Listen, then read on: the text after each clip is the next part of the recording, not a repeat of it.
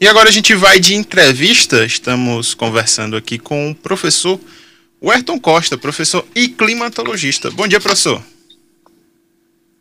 Bom dia, queridos. Bom dia a todo o time aí abençoado do da FM. Professor, já dá pra gente falar que o BR está acabando? Não, não. Na verdade, a gente ainda tem muito sol na moleira, como dizia minha avó, né?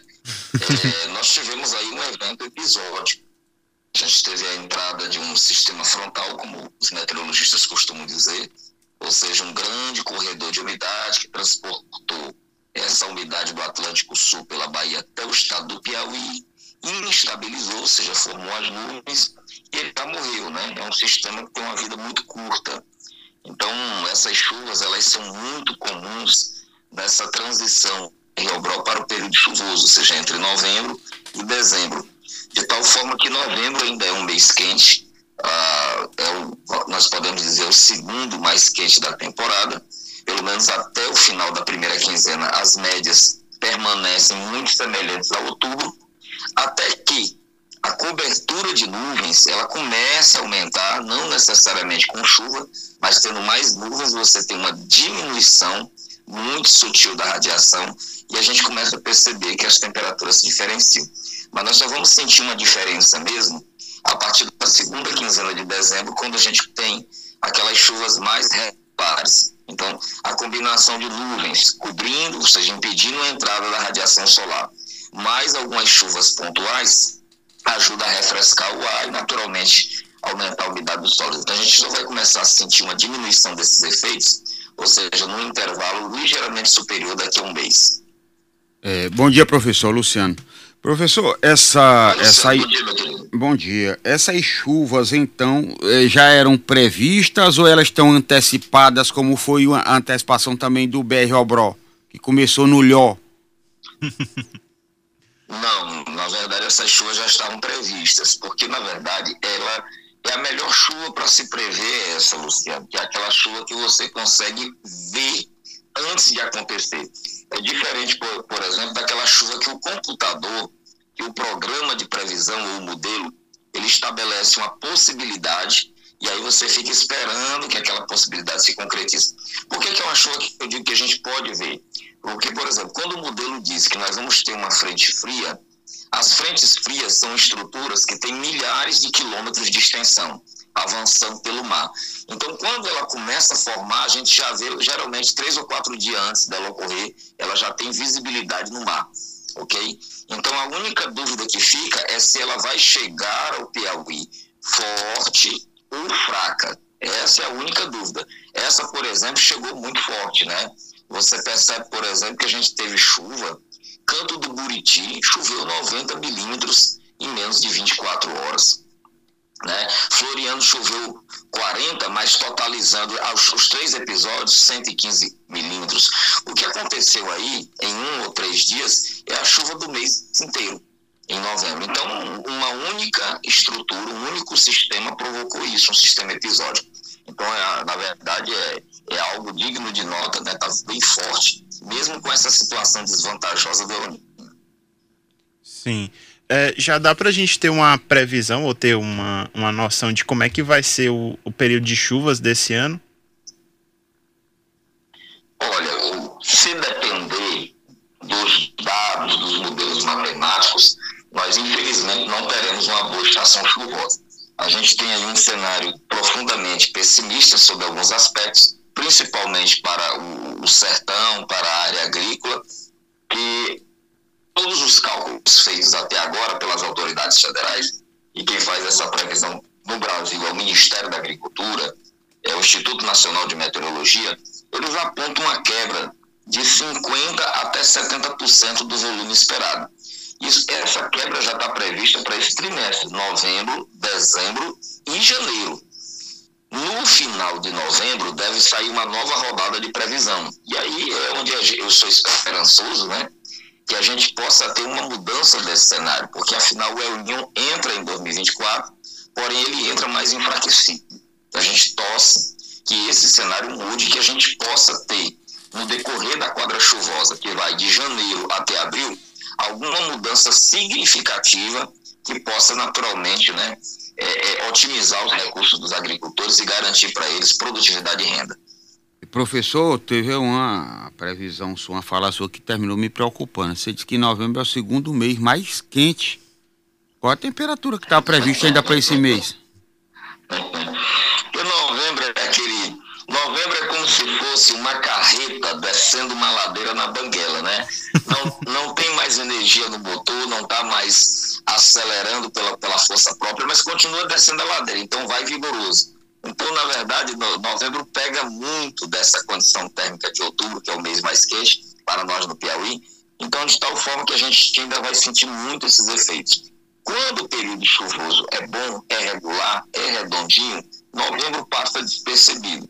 Mas como nós estamos dentro de uma condição, Luciano, muito irregular, então é provável que a gente sinta realmente mais temperaturas majoradas no decorrer dos próximos dias. Essa sua carreta é carregada de girimum ou de melancia? Porque descendo a ladeira. De melancia, para poder, no decorrer do caminho, a melancia se ajeitar. É, meu amigo. Isso causa uma preocupação ainda maior, porque basta o calor que a gente já passou, ainda tem pressão para mais. Eu pensei que já estava arrefecendo, aí chuva já dando um refresco, aí aparecendo nuvem no céu. Mas hoje amanheceu quente também porque o sistema perdeu força, né? Inclusive, Luciano, é, é, é, antes, antes de ontem, né? Ou seja, é, quando eu estava olhando, a gente sempre olhava para o Cerrado e as temperaturas máximas ali do Cerrado, cidade como Alvorada do Burgué, por exemplo, cravava com facilidade 39, 41 graus. E no dia que choveu bem lá, às 15 horas, que é o horário mais quente, mais quente mesmo ali daquela região, é, Alvorada do Gurgué estava marcando 26 graus. Você imagina, 3 horas da tarde, 26 graus no, no Cerrado, que é um local quente, moço. Então aquilo ali mostra a importância né, da, da, da atuação de um, de um, sistema de nuvem, de uma chuva boa, como a temperatura fica agradável, mesmo no horário de pico. É, professor, o senhor atua junto à Defesa Civil, também faz parte da Defesa Civil. Essa previsão de um, de um inverno pior já preocupa a pasta? Preocupa sim, porque a, a, defesa civil, ela, você sabe, a proteção civil, ela envolve um conjunto de ações assistenciais, ações preventivas e até emergenciais, diante de situações de agravo que prejudicam a população. E a seca, a seca é uma situação de agravo. Inclusive, a seca ela é qualificada como um desastre, enquanto a estiagem é fenômeno natural. Mas quando a, a, a condição de severidade afeta a economia, a qualidade de vida das pessoas, ameaça a saúde das pessoas. Então já ganha a conotação de um desastre, tem uma codificação federal do COBRAD, né, da, é, da Defesa Civil Nacional, e aí já preocupa porque faz com que a Defesa Civil tenha que se mobilizar para equacionar esse problema. E a única solução que infelizmente nós ainda temos, que nós precisamos superar essa barreira é o fornecimento de água, ou seja, o translado de água via caminhão, o famoso carro-pipa. Enquanto a gente não construir as alternativas sustentáveis e perenes de garantir que o homem do campo e da cidade, principalmente da cidade, que está padecendo muito também, que tem a garantia da água com potabilidade, água limpa, água é, saborosa, água que você pode beber com segurança, aí nós vamos continuar com essas mazelas. Professor, ele aproveitar que o senhor falou de estiagem seca, é, observar também a história das queimadas. Então a Defesa Civil também sempre esteve atento a isso. É, ainda há previsão para focos de incêndio no estado em decorrência desse tempo seco? Olha, como nós, pelo menos no sul do estado, numa área, num perímetro relativamente grande, todo, toda a faixa serradeira, a condição de inflamabilidade diminuiu, porque os volumes chuvosos foram relativamente expressivos para a época, isso ajuda a aumentar bem a umidade do solo, a diminuir essa, essa inflamabilidade. É claro que a, a questão não é natural. A questão não é climática, a questão é evolutiva, é da vontade humana, é da cultura humana. Então, infelizmente, é, essa chuva, ao passo que ela ameniza, ela encoraja, ela encoraja a queimada, porque ela gera uma esperança de que o período chuvoso possa se consolidar. E você sabe que sobre o nosso calendário agrícola existe uma pressão. Não é queimar por queimar. A questão é que o fogo ele pode até ser usado, mas ele tem que ser usado dentro das regras técnicas de segurança. O que tem acontecido no Piauí é que algumas pessoas negligenciando as técnicas e subestimando a condição da natureza, muito mais seco e quente, vento, elas acabaram cometendo alguns acidentes, algumas falhas brutais, com grandes prejuízos para a economia local e para a natureza. Voltando para a situação da seca, professor, tem uma previsão de até quando vai durar isso? Como é que fica a questão dos reservatórios de água? Esse, ó, essa operação carro-pipa ela vai permanecer, tem o apoio é, Defesa Civil e Exército que atuam, mas mesmo assim a população estava ainda um tanto quanto desassistida e a água não era tão boa para consumo humano. Isso está sendo observado de que forma? Tem, isso nós recebemos muitas denúncias. A Defesa Civil, ela, ela é um órgão apenas ela gerencia um rol de recursos, gerencia o sistema. Mas esse, esse sistema ele precisa ser constantemente fiscalizado. Ou seja, a qualidade da água precisa ser aferida, é, o translado da água, os trajetos, a, a clientela precisa receber essa água. Então, existe um esforço hoje, isso é uma determinação do governador Rafael. O governador Rafael diz o seguinte, que o, recurso para garantir a mantença do sertanejo na sua terra tem. A questão é que esse recurso precisa ser aplicado dentro do princípio da legalidade, com transparência.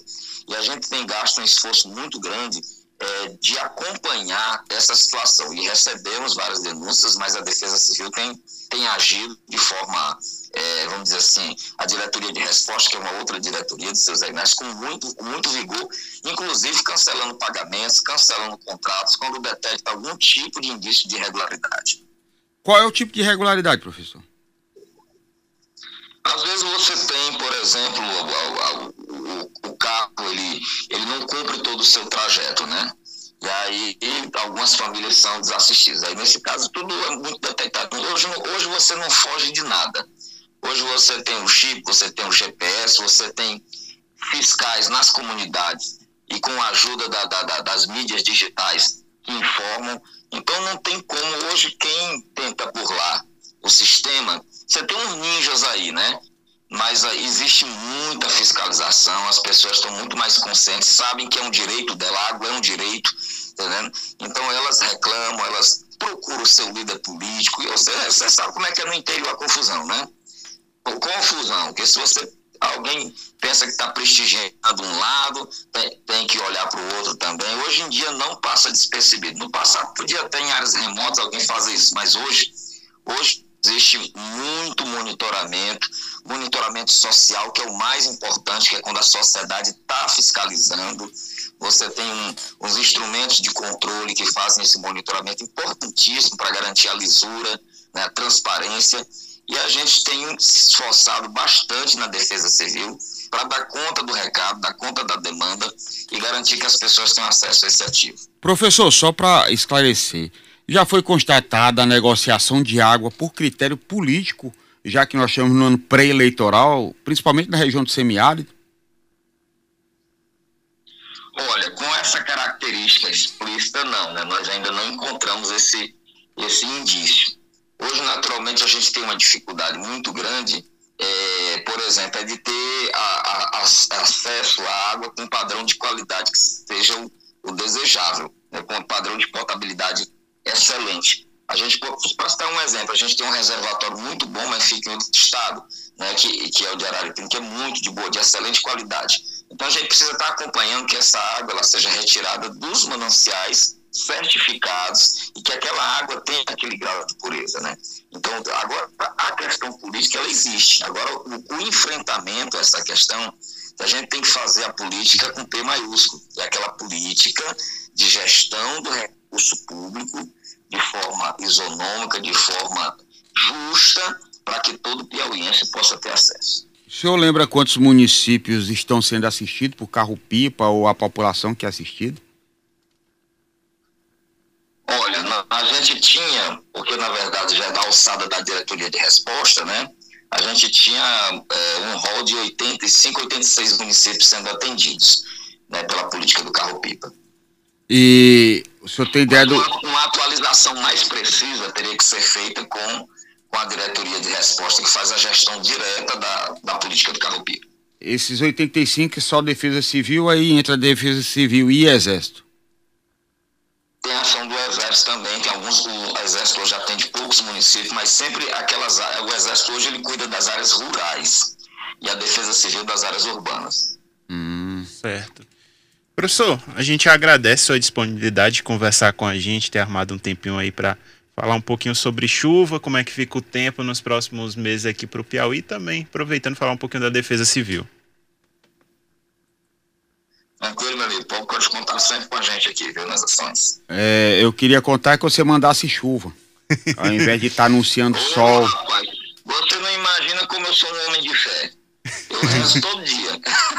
Vou fazer aquele olho de boi no chão. Você lembra do olho de boi? Aquele que a gente faz no chão, que aquilo é para sol, né? É, aquele ali a gente não pode fazer não. Aquele pois é, eu queria saber qual. Hoje não, hoje eu, eu olho é pro céu, é que nem aquela música, olha pro céu, meu amor. Pois é, qual é que a gente faz pra chuva? Eu sei que, que tudo corra bem, né? O olho de boi é pro sol, e qual é que faz pra chuva? Tem algum, alguma simpatia aí pra chuva? Tem, né? Tem, tem, tem, tem, tem muita reza. E tem simpatia também, né?